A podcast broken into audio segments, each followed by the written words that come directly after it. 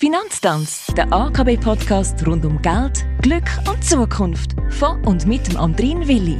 Und der sagt Danke fürs Reinhören. Danke Edwin alias Madeleine Meyer, dass du heute hier bei uns im Finanztanz Special mit mir quasi ein Tänzchen aufs Parkett legen wirst. Es geht aber für einmal in unserem Gespräch nicht nur um dies und meins Lieblingsthema, also um Wein, sondern wir reden über Geld, Glück und Zukunft. Herzlich willkommen. Danke vielmals, Andrin. Schön, da zu sein. Für alle, die dich nicht kennen sollten, ist es mir natürlich eine Freude, dich ganz kurz vorzustellen. Zusammen mit deinen Schwestern repräsentierst du die fünfte Generation bei der Weinkellerei Aarau. Hast dich schon früher im Heimatland von deiner Mutter mit dem Thema Wein beschäftigt, hast also in Kalifornien die Weinexpertinnen-Ausbildung absolviert und deinen eigenen Blog realisiert, dann zwei sehr schön illustrierte Bücher über den Weingenuss publiziert. Das erste hat sich über 50.000 Mal verkauft, das zweite ist seit Ende 2022, wenn ich richtig informiert bin, im Handel und nennt sich Finde deinen Wein einfach schnell kompetent. Also die Leseempfehlung geht logisch sofort raus.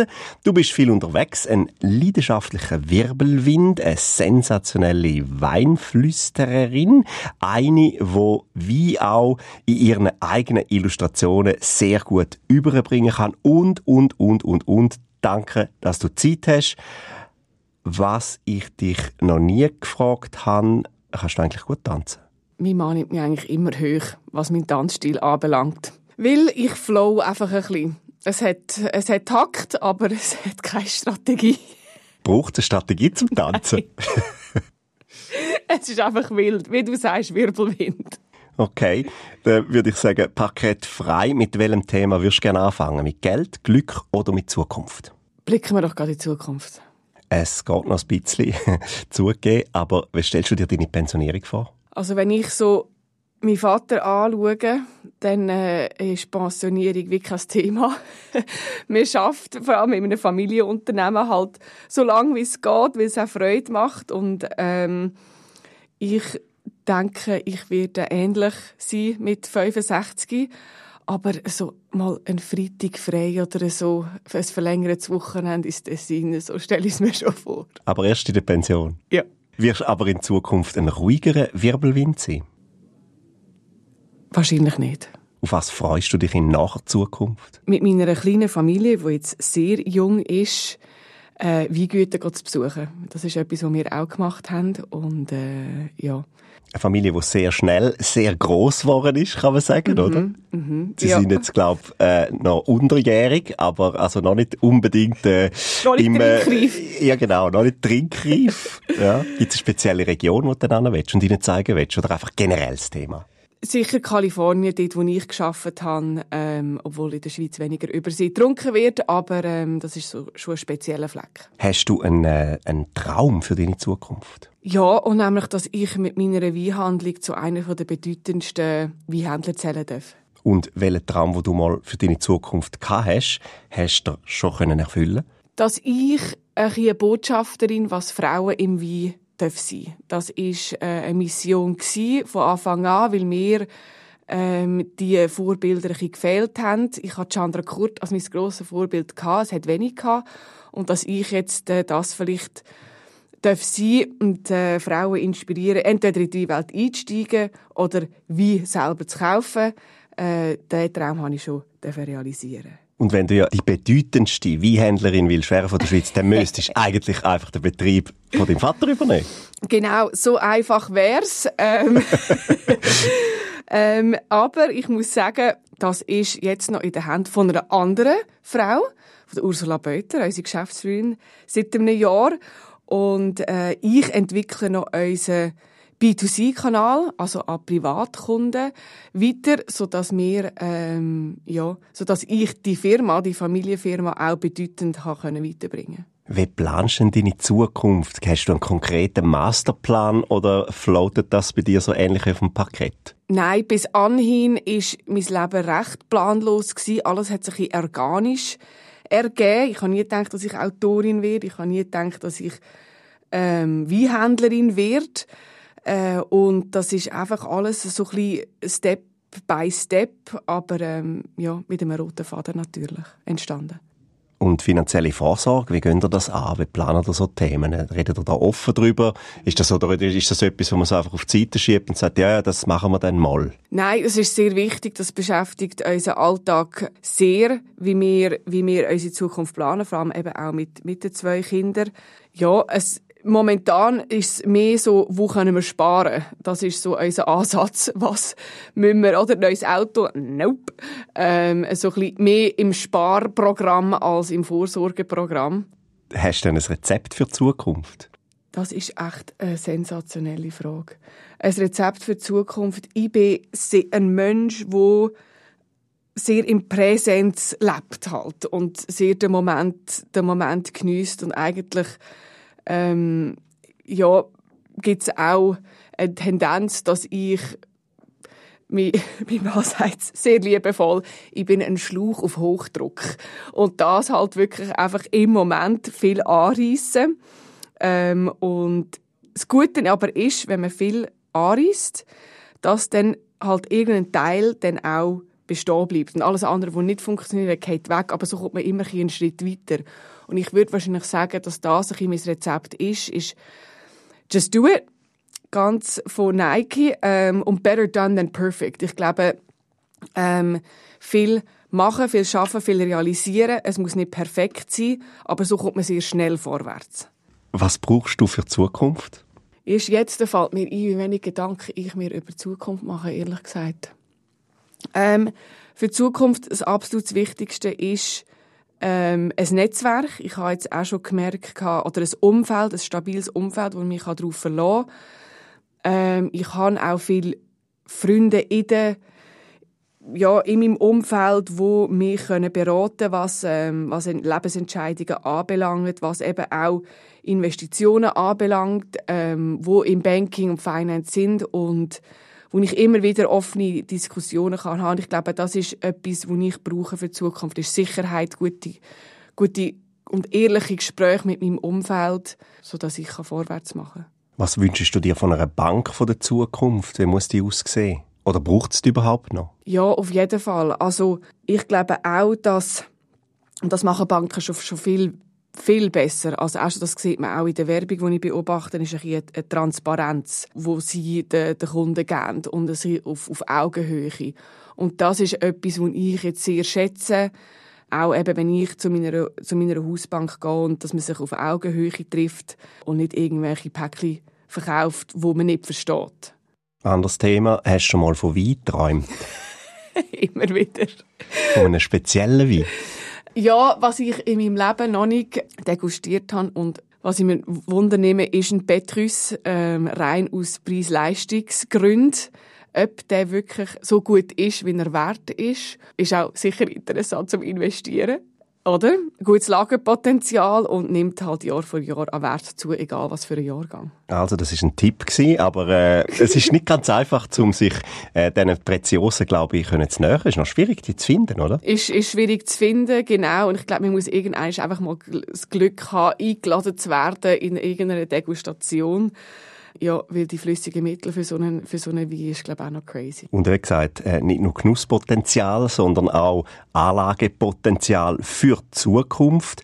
Wenn du eine Wahrsagerin wärst, würdest du die Worte gern voraussagen wollen? Ja, ich würde die Worte sagen, auch aus einem Grund, und nämlich aus Ehrlichkeit. Hast du auch schon mal etwas vorausgesagt, wo du stolz bist drauf? Ja, ich habe äh, vorausgesagt bei uns im Unternehmen, dass wir dass die einzigen zwei Weine, die werden wachsen, also pro Kopf-Konsum, die werden zunehmen, ist Schumi und Rosé. Und das ist jetzt auch effektiv so in den Statistiken beleidigt worden. Ist das ein Wett gewesen? Leider nicht, sonst hätte ich schön viel Geld gemacht. Ah, schade. Ah. Hast du auch schon für das Pferd gewettet? Ja, ja, habe ich auch schon gemacht. Ganze fünf Franken rausgeholt. Ah, das ist nicht schlecht. Sensationell. Ja. Aber was investiert? Bei einem, in, bei einem Invest von zwei Franken. Oh, gut. Also, sehr gut. Was hast du immer schon gewusst? Dass ich in unserem Familienunternehmen wird arbeiten irgendwie. Bist du fest verplant? Ja, ich würde schon sagen, dass ich fest verplant bin. Was, wenn man so ein bisschen schafft und Familie hat, in was ich besser werde, ist organisieren und effektiv auch einfach Wochenende frei zu behalten. Ist Fremdbestimmung ein Problem? Fremdbestimmung ist ein sehr ein grosses Problem. Ich finde, eben erst jetzt, als ich aus der Babypause rausgekommen bin, bin ich wieder selbstbestimmter, dass ich absitzen und einen warmen Kaffee trinken kann, anstatt 100 kalte Kaffees. Aber man muss natürlich priorisieren, muss sich fokussieren, immer wieder überlegen, was, ja, was Ziel ist, was die Mission ist, ähm, bevor eben man auch Gefallen macht für andere Leute, oder? Das ist so ein bisschen, oder der People Pleaser, oder? So, ich mache das für dich und ich mache das als Gefallen. Ähm, kannst du da noch und dort und ähm, jetzt, wo meine Zeit eher begrenzt ist, fällt es mir ehrlich gesagt auch einfacher. Nein zu sagen. Nein zu sagen. Ja, genau. Auf was schaust du, wenn du an die Zukunft denkst, sorgenvoll? Erstens, ja, das Klima beschäftigt mich sehr fest. Das sehe ich bei unseren Rebbauern selber, die mit der klimatischen, also mit der globalen Erwärmung zu kämpfen haben. Aber auch, was zu der Rückgang, es ist das erste Mal in der Geschichte der Menschheit, wo Frauen ähm, über 30, wo es mehr Frauen über 30 gibt ohne Kinder als Frauen über 30 mit Kindern. Und, also es ist nicht irgendwie eine, eine, eine Schuld der Frau oder so, aber dass es die Population effektiv abnimmt, anstatt zunimmt. Und das hat einen grossen Zusammenhang mit Innovationen. Weil ja, Innovationen, die sind immer noch von, von Menschen gesteuert. Ähm, und das wird über kurz oder lang, oder auch AHV-Thema, ähm, ja, wird, wird ein Problem sein. Wir wechseln das Thema und ich habe zwei zur Auswahl. Geld oder Glück? Lieber Glück. Du willst nicht über Geld reden, aber es kommt. Ich weiß. Ich tue es so gut wie es geht rausstüdeln. Dann machen wir Glück. Das wird ganz einfach für dich. Bist du ein Glückskind? Ich habe sehr viel Glück in meinem Leben gehabt, ja. Sind eure Kids Glückskind? Das sind auch, ja, das sind auch Glückskinder. Wie machst du andere glücklich? Indem ich ähm, einen Ort kreieren, wo sich die Leute wohlfinden. Sei das ähm, bei uns die Heime mit einem guten Essen, mit gutem Wein ähm, oder im, oder im Geschäft Umfeld kreieren, wo sich die Leute wohlfühlen, bei Degustationen, bei Weinentines mit einem vollen Magen und ähm, ja, viel Wein wissen. Was macht dich im Moment gerade am glücklichsten? Wenn ich mal einen Tag für mich habe und einfach in den Tag hineinleben darf, ohne irgendein Programm, ohne irgendein Zeitfenster. Jetzt es theoretisch. Wieso müssen wir uns Sisyphus als glücklicher Mensch vorstellen? Ja, ich nehme an, weil er auch sehr im Präsenz, ja, in der, im Präsenz lebt und eigentlich einfach das macht, was er kennt und nicht gross sich Gedanken macht über die Zukunft er lebt im Moment und ist beschäftigt mit dem, was er macht. Und ich glaube, so eine Fokussierung, das tut, das tut wahnsinnig gut. Und wird man dann nicht unglücklich, weil man, weil man weiß, dass in der Stein morgen wieder muss rollen Also, mhm. man könnte jetzt zum Beispiel als Gastronom sagen, morgen kommen wieder Leute essen. Ich muss wieder das Restaurant eröffnen. Ist ja das Gleiche. Ist das Gleiche, ja. Und Oder ich muss wieder eine Weinschule gehen und wieder über den gleichen Wein wieder das Gleiche erzählen. Ja. Macht einen das glücklich? Das Schöne ist, dass man als Gastronom oder jetzt als Weinhändler viel in Kontakt ist mit Leuten.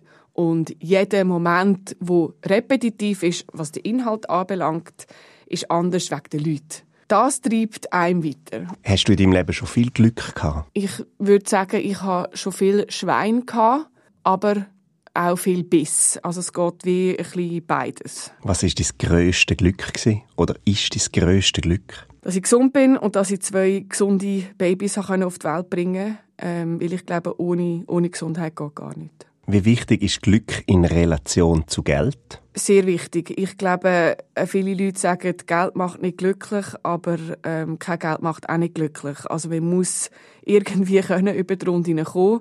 Man braucht eine Basis.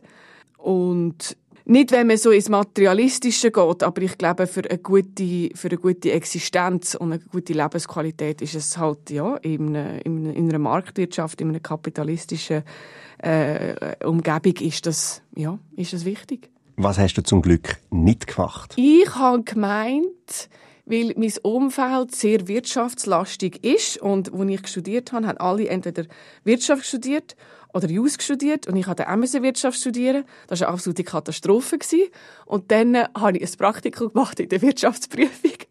und das ist nicht mein Ding. Und ich habe einfach gemeint, weil die Leute um mich herum halt ähm, das gemacht haben, dass ich das auch machen muss. Und dann relativ schnell gemerkt habe, das ist nicht dein Weg. Und das habe ich zum Glück nicht weiter verfolgt. Das bedeutet im Umkehrschluss, ich tue jetzt das äh, suggestiv fragen, dass dein Job dich glücklich macht. Da habe ich eben wieder das Glück, dass ich effektiv meine, und das ist, ja, das ist ein, ein absolutes Privileg, dass man in einem Geschäft arbeiten darf, wo man, wo man gerne angeht und wo man auch seine, seine Stärken hat und seine Leidenschaft ausleben Jetzt mache ich ein paar schnelle Fragen, einfach fürs ein oder andere entscheiden. Was macht dich glücklicher? Schreiben oder zeichnen? Zeichnen. Süßes oder Saures? Saures. Rote oder Weisswein? Roti. Champagner oder Cava? Champagner. Rioja oder Ribera del Duero? Ribera del Duero. Hast du schon mal vor Glück geweint? Und wenn ja, in welcher Situation? Das ist natürlich, ja, die Geburt von meinen Zwillingen. Das ist, äh, das hat mich übernommen wie nichts anderes. Ah nein, ich muss noch zurückgehen. Wo man mir gesagt hat, dass ich Zwilling bekomme. sind so viele Emotionen. Äh, ja, dort habe ich vor, vor Glück geweint, aber vielleicht auch ein bisschen durch Panik. Was macht dich unglücklich? Unglücklich macht mich Stress, wenn ich weiß, ich habe zu viel los und ich kann es nicht richtig machen. Das macht mich richtig unglücklich, wenn ich To-Dos habe und ich will sie richtig machen und ich bringe es einfach nicht auf den Boden. Ist Glück eine Entscheidung? Ja, in meinen Augen muss man haben im Leben. Aber es ist auch eine Entscheidung, wie du am Morgen aufstehst. Nach einem Streit oder irgendwie nach einem, nach einem Tag oder irgendetwas, wo jemand gesagt hat, eine Kritik, ein Feedback, dass man dann im Kopf anstatt sagt, das ist ein scheiß Tag, heute ist, heute ist gelaufen, dass man dann bewusst entscheidet, okay, es ist, was es ist, das ist in der Vergangenheit, jetzt wieder auf, ja, schnell schnaufen, ein Glas Wasser trinken und dann wirklich bewusst sagen, kurz, das hilft, für was bin ich dankbar und dann äh, nach vorne schauen. Was brauchst du zum Glück? Ah, eine Nacht, wo ich durchschlafen kann. Das brauche ich zum Glück für den nächsten Tag. Und was brauche ich zum Glück? Ich brauche meinen Partner zum Glück neben mir. Was ist besser, geniessen und bereuen oder bereuen, dass man nicht genossen hat? Das Erste ist besser, dass man genießt und dann bereut. Dann hat man es ausprobiert. und beim Zweiten, das nervt das Leben lang. Ja. Kann man das eigentlich sagen? Wie schmeckt das grosse Glück? Nach Feuer. Warum? Für mich gibt es eigentlich nichts Schöneres als ein offenes Feuer und das Holz, der, der Geschmack von, von Holz, wo brennt und dann vielleicht noch, noch besser, wenn etwas oben drauf liegt. Und wie lautet jetzt deine Anleitung auf dem Weg zum Glück? Ganz simpel und banal, aber ein Schritt nach dem anderen. Also führt Fleiss zum Glück? Eine Beharrlichkeit, eine gewisse Portion Selbstüberschätzung, wo man dann muss ausbaden muss. Ja, viel Grind. Warum muss eigentlich jede und jeder selber herausfinden, dass Geld gar nicht glücklich macht? Wir leben in so einer privilegierten Gesellschaft, dass man sich gar nicht bewusst ist, was Geld einem eigentlich alles bringt ja, wie, wie wichtig das ist. Ich finde das einmal fast ein bisschen, ein, wenn man das sagt, ein bisschen Afro an die, die tagtäglich halt irgendwie drei Jobs machen, um irgendwie über die Runde hineinkommen, oder? Macht Erfolg glücklich? Kurzfristig. Ganz kurzfristig macht es glücklich. Welches Glück liegt dann im Misserfolg? Es wieder aufstehen. Das, finde ich, macht viel glücklicher. Warum ist Dankbarkeit hilfreich auf dem Weg zum Glück? Man hat ja den Kopf und man hat, man hat sein Ego. Und das Hirn ist ein Organ und das muss denken. Wie alle anderen Organe hat das eine Aufgabe, aber die eigenen Gedanken sind nicht immer die Worte. Ich finde, wenn man dann Überhand nimmt, und das ist, also es braucht viel, viel Training und es klingt auch nicht immer, aber wenn man wahrscheinlich ein Selbstgespräch führt und sagt, ich bin dankbar für das, das und das, kann man sich wieder in eine positive Richtung bringen. Kannst du über dich lachen? Ja, sehr gut. Fast zu fest. Dass ich mich fast ein bisschen ernster muss nehmen muss. Ja. Und was machst du jetzt, wenn du kein Glück hast? Ich merke das sehr physisch in meinem Körper innen. Und das muss dann wie so, da kommt wie so eine Dichte, so eine Density. Und das muss raus. Und dann äh, gibt es nichts anderes, als in den Wald spazieren, in den Wald tanzen, auch schon passiert. Oder die Heime laut Musik und das rausschaken. Und dann kommt eben der Tanz, der wilde Flow, wo einfach die ganze Energie raus muss. Wie lange hebt denn Glück so als Zustand? Also Glück ist sehr situativ. Man erfahrt Glück in einem Moment meistens, in einer Situation. Das haltet wenig lang an, aber aus dem Glück dann eine gewisse Dankbarkeit können schöpfen, das ist, ähm, das ist dann ein längerer Zustand. Was hast du zum Glück? Oder anders gefragt, was hast du zum Glück? ähm, Humor. Ich glaube, Humor bringt einem ha, aus den unglücklichsten Situationen irgendwie raus und eine gewisse Leichtigkeit ins Leben hinein. Unsere Glückssträhne geht langsam im End entgegen. Eine Frage habe ich noch. Gibt es für dich einen Glückswein? Also ich meine so einen, wo dich an eine glückliche Situation oder so etwas erinnert? Ja, effektiv. Ähm, das ist, und der trinken wir sehr, sehr rar, aber das wäre, und du kennst den wahrscheinlich auch, äh, der Boulanger La Grande Année 2012. Den habe ich getrunken mit meinem damals noch Freund. Er ist ein super Grillmeister. Er, er hat, ähm, was ist das gewesen? Ein Wagyu ist das gewesen, auf dem Grill gemacht und ich habe den Champagner gebracht und der Moment ähm, auf seiner Dachterrasse, das schöne, fettige, marmorisierte Stück Fleisch mit einem säurebetonten, bubbligen Wein, das ist ein absoluter Glücksmoment ja. Jetzt bleibt nur noch das Geld übrig. Jawohl. Wenn du auf deinem eigenen Weingut jetzt deinen eigenen Wein würdest vinifizieren, wie würde denn der schmecken? Der wäre wahrscheinlich ein kräftiger Wein. Er würde nach ein bisschen Tabak, Leder schmecken, eher auf der erdigeren Seite. Er hätte eine gute Säure, er hat eine gute Tanninstruktur, aber er wäre definitiv auf der auf der kräftigeren Seite. Wo wäre das Wein gut zu finden, so wie du das beschreibst, in Südfrankreich, Châteauneuf-du-Pape? Ja, es müsste in einer wärmeren Region sein. Ähm, und ich glaube, so Südfrankreich, oh, wäre ein Traum. Wie viel Geld muss man ausgeben, wenn man es gemäss deinem Motto Learning by Drinking zur Meisterschaft im Wein kennen will bringen? Das hängt ganz davon ab, wie, ja, wie schnell man will, ähm, zum Weinkenner werden. Ich, ich habe das Gefühl, so in zwei, drei Jahren könnte man ganz gut ähm, ja, äh, zu, einer, zu einem Weinexpert oder Weinexpertin werden. Aber da muss man schon mit ein paar Tausend Franken rechnen. Und dann ist man ein Weissnob? Und dann ist man ein Weissnob, dann kann man nicht mehr zurückgehen. Du magst ja Bordeaux gern trinken, also bist du ein Weissnob? Hey, das ist so ein bisschen, ja, das ist das, was man denkt, oder? Das ist so ein bisschen der Stereotyp. Ähm, aber meine Freude ist, Bordeaux zu entdecken, wo nicht irgendwie Grand Cru Klasse sind oder wo man, wo man schon kennt, die weiß man, die, die verheben, sondern es gibt eine Klassifikation, die heißt Cru Bourgeois. Ähm, und die Klassifikation beschäftigt mich sehr, weil die werden alle fünf Jahre wieder getestet. Blind und die preis-leistungsmässig sind für mich mega interessant und so würde ich sagen, dass ich nicht zu einem Weinsnob gehöre. Was kostet denn guter Wein? Ein guter Wein bekommt man etwa ab 17 Franken. Und sehr guter Wein? Und sehr guter Wein bekommt man ab 30 Franken. Und was hat der teuerste Wein gekostet, den du jemals getrunken hast? Äh, Joseph Drouin 1985. Das war wahrscheinlich mehrere hundert Franken wert.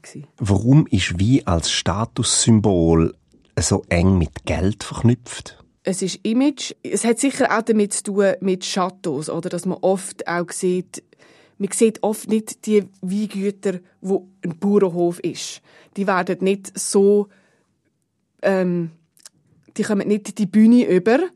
Ähm, und so meint man, dass Wein von, von Chateaus kommen oder riesige Weingüter und nicht irgendein Keller im Wallis versteckt zwischen Pfirsichbäumen. Und in dem halt das kreiert hat und das gesehen hat, meint man, dass Wein ähm, exklusiv und teuer ist. Wie viel Geld würdest du maximal für eine Flasche Wein ausgeben? 300 Franken wäre meine Schmerzgrenze. Für was gibst du jetzt außer Wein am meisten Geld aus? Also...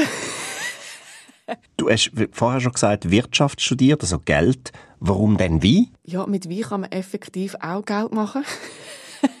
Obwohl die Margen nicht mehr da sind wie früher. Ich würde allen raten, ich weiß, es gibt so den Witz, dass jeder, der etwas von Wein versteht, meint, er muss ein Weinhändler werden. Es gibt jetzt mittlerweile irgendwie etwa 3000 Weinhändler in der Schweiz. Es ist unglaublich schön, kann ich mit Wein Geld machen. Was hast du bisher im Geschäftsleben gelernt? Äh, Nerven behalten. Oder der Umsatz. Ich sehe jeden Tag den Umsatz, wo, wo ich mache. Wenn es dann im Januar das Loch abgeht, das haltet man fast nicht aus. Ähm, Im Dezember ist das der schönste Monat natürlich, oder der genussvollste Monat.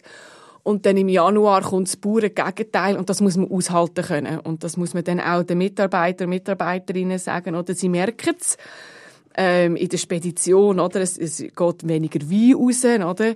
Ähm, sagen, hey, das müssen wir durchhalten, das ist ein Monat, äh, macht euch keine Sorgen, das ist jedes Jahr so. Macht doch Ferien. Ähm, genau, macht Im Januar ist Im Januar schön. ist doch wunderschön in der Schweiz. Es hat auch Schnee.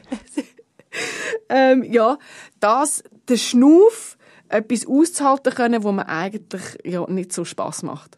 Du bist ja schon ein bisschen eine Exotin im, in der Weinkellerei Aarau, also das ist das Business von deinem Vater.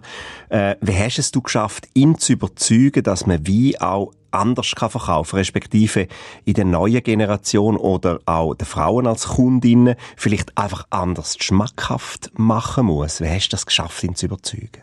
Der absolute Überzeugungspunkt ist mit dem ersten Buch, wo man gemerkt hat, also wo die Presse natürlich, äh, also ja, darauf reagiert hat, positiv darauf reagiert hat und dann eben auch die, die vielen Buchverkaufszahlen. Und dann hat er gemerkt, aha, sie hat einen Nerv von der Zeit getroffen. Es ist dann auch schwarz auf weiß gewesen, oder? Es ist nicht einfach eine Wahrnehmung oder ein Empfinden, das seine Tochter hat und sagt, hey, nein, es läuft im Fall, es ist wirklich etwas, sondern ähm, er hat schwarz auf weiß gesehen, das ist ein Ansatz und das verfolgen wir. Wie sind die Unterschiede so zwischen Männern und Frauen beim Weinkaufen? Männer sind eher technisch veranlagt, also das muss man auch ganz stereotypmäßig sagen. Sie wollen wissen, die Lagerfähigkeit, auch oft schauen sie Ratings an oder sie zücken wie Vino sogar. Und Frauen sind eher, was Food and Wine Pairings also anbelangt, dort affin. Was aber auch sehr interessant ist, ist, dass Männer, wenn sie etwas kennen, eher und das ist vielleicht wahrscheinlich, was, was Geld anbelangt, das pure Gegenteil, sind Männer weniger risikofreudig im Wein als Frauen. Sie trinken dann gerne den Wein, den sie kennen. Und Frauen sind eher offen für andere Weine. Und jetzt Hand aufs Herz, kann man als Weinhändlerin dann eine von 3000 als Weinhändler in der Schweiz reich werden? Ich glaube nicht. Man kann ein gutes Leben führen, man kann ein schönes Leben führen, man kann in die Ferien gehen aber jetzt wirklich reich und die Füße hinterher, nein, da muss man dranbleiben. Wird man als Bestseller-Buchautorin reich? Nein, das sicher nicht. Wenn man Dan Brown heißt oder J.K. Rowling, dann vielleicht, aber äh, ja, nicht, äh, nicht in der Schweiz. 50'000 Bücher, ja. mehr als das verkauft. Da muss man doch reich werden. da schaut nicht viel raus. ja. Also, dann sag, wie viel Geld verdienst du im Jahr? Ha ja, das kann ich so nicht offenlegen. Aber ich verdiene genug, dass ich mir ein schönes Leben gestalten kann. Mit was verdienst du am meisten? Definitiv durch den Weinverkauf. Nicht Bücher, nicht Events, ähm, nicht Auftritte oder so, sondern mit, mit Weinverkauf. Wie hast du denn den Umgang mit Geld gelernt? Durch meine Mutter. Ich habe früher, habe ich, habe ich, schrecklich bin ich mit Geld umgegangen. Einfach ausgeben, ausgeben, ausgeben. Bis sie mir, ähm, ein, effektiv ein Milchbüchlein geschenkt hat, ein Heftchen, wo ich meine Ausgaben jede Woche reinschreiben musste und ich habe ihr das zeigen, für was ich Geld ausgegeben habe. Und sie hat mir so einen viel bewussteren Umgang gegeben und eben dann auch mit meinem Sackgeld. Also sie, auf einer Seite habe ich meine Einnahmen gehabt, auf der rechten Seite meine Ausgaben. Und, ja, und dann unter dem Strich, was bleibt Führung? Bist du als Unternehmerin sparsam oder risikofreudig? Eher sparsam. Und als Mutter? Dort bin ich sicher die wildere Person. Wie viel muss man verdienen, um glücklich zu sein? Eine Zahl weiss ich gerade nicht, aber man muss können eine Wohnung zahlen, seine Nahrungsmittel zahlen, Zugang zu Medikamenten haben und irgendwie, wenn möglich, ein Reserven können auf die Seite tun für schlechtere Zeiten. Das wären so Basics, um wirklich eine Basis irgendwie haben, um einem, um einem glücklichen Leben. Wie viel muss man verdienen, um sich sicher zu fühlen? Ja, das wäre dann mehr eben, dass man, dass man Reserven auf der Seite hat und dass man nicht gerade von Hand ins Maul lebt. Auf was sparst du? Wir sparen auf ein Wohnmobil, das 4x4 Antrieb hat und hochgestellt ist, dass man auch durch Gewässer fahren kann. Das, äh, das sind unsere Ferien oft in Island. Und da werden wir mit einem eigenen Auto können bewältigen Wo hört bei Geld bei dir der Spass auf? Das sind Sponsoring-Anträge, wo nichts anders rausschauen. Ähm, also wir tun viel auch in der eben, Umgebung Aarau wir sponsern, um, um ja, eine gewisse Bekanntheit natürlich zu bekommen im Raum innen. Aber wenn zu so Anfragen kommen, für Geld geben und aber nichts zurückgeben, finde ich, das, dort hört bei mir der Spass auf. Es muss, es muss ein Gehen und ein Nehmen sein und man muss einander gegenseitig können befruchten. Und wenn einfach nur für Geld gefragt wird, so die hohle Hand, das tritt mir in Wahnsinn. Jetzt sind wir aber da ein äh, Finanz Tanz. Also es geht um Geld, Glück und Zukunft. Und ich komme jetzt einmal zurück auf Wein als alternatives Investment. Wenn ich jetzt würde in Wein investieren, auch wenn das Produzenten nicht gerne haben, was soll ich denn kaufen? Es gibt ein Prozent von den Wein, die nach fünf Jahren besser werden. Alle anderen Weine muss man innerhalb von ein, zwei Jahren trinken. Also die 1% der Wein, die kommen aus dem speziellsten Terroir, wo für Lagerpotenzial sorgen können. Das sind nach wie vor ähm, Regionen wie, wie Burgund, Bordeaux, Barolo, Barbaresco ist jetzt auch sehr am kommen, was, ähm, was Wertanlage anbelangt. Champagner, ja, also sehr viel Frankreich fällt mir gerade ein. Wie sieht im privaten Weinkeller aus? Wie viele Flaschen hat es dort und was für die sind dort drin? Mach mal die Türen auf. Also wenn ich dort runtergehe, ähm, dann würde man wahrscheinlich mehr erwarten, als wirklich dort unten liegt. Wir trinken sehr gern und regelmäßig Wein, dass es halt einfach ein In-and-Out-System ist. Aber was ich habe, ist von meinem Großvater, der hat sehr gern Bordeaux und Burgunder gehabt. Äh, aber sonst ist da eigentlich nicht, nicht viel um. Ich lagere halt, ja, viel Wein bei der Weinkeller in Aarau. Habe Zugang so, dass ich das nicht, äh, ja, bei mir privat muss haben. Du hast das Wirtschaftsstudium absolviert. Wie bringst jetzt du den persönlichen Geschmack und den kommerziellen Geschmack unter einen Hut? Das muss man immer noch ein bisschen getrennt halten. Man darf nicht immer von sich selber ausgehen. Und der kommerzielle Geschmack ist am Ende des Tages das, wo Kunden wollen und was mein Lohn zahlt. Ich muss dort dranbleiben, dass ich den, den, den Geschmack treffe. Und ähm, mein persönlicher Geschmack, den muss, den muss ich einmal ganz klar zurückstecken. Was für Wein kaufst du eher? Kalifornien oder Bordeaux? Bordeaux. Fruchtig oder trocken? Trocken. Pinot oder Tempranillo? Pinot. Alt oder jung? Alt. Schöne Etikette oder schöner Preis? Schöner Preis. Du hast in einem Radiointerview zu deinem Buch gesagt, wer das findet, was er oder sie liebt, kann damit erfolgreich werden. Und langsam, langsam geht der Finanztanz mit der Madeline Meyer alias Edwin da zu Ende. Danke viel, viel mal, dass du mit mir so offen über Geld, Glück, Zukunft und vor allen Dingen auch trotzdem über Wein geredet hast und dass du uns Einblicke in deine Welt, in deine Weinwelt ermöglicht hast. Viel Geld und Glück für deine Zukunft wünsche ich dir, für alle deine neuen Projekte, privat, geschäftlich und natürlich im Genussbereich.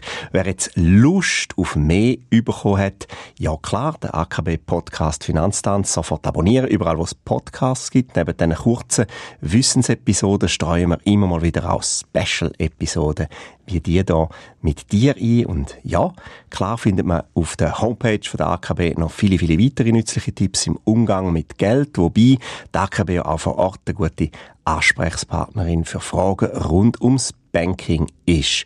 Madeline und ich, wir verabschieden uns und äh, wie würdest du jetzt den Abgang beschreiben? Unglaublich geschmeidig und facettenreich.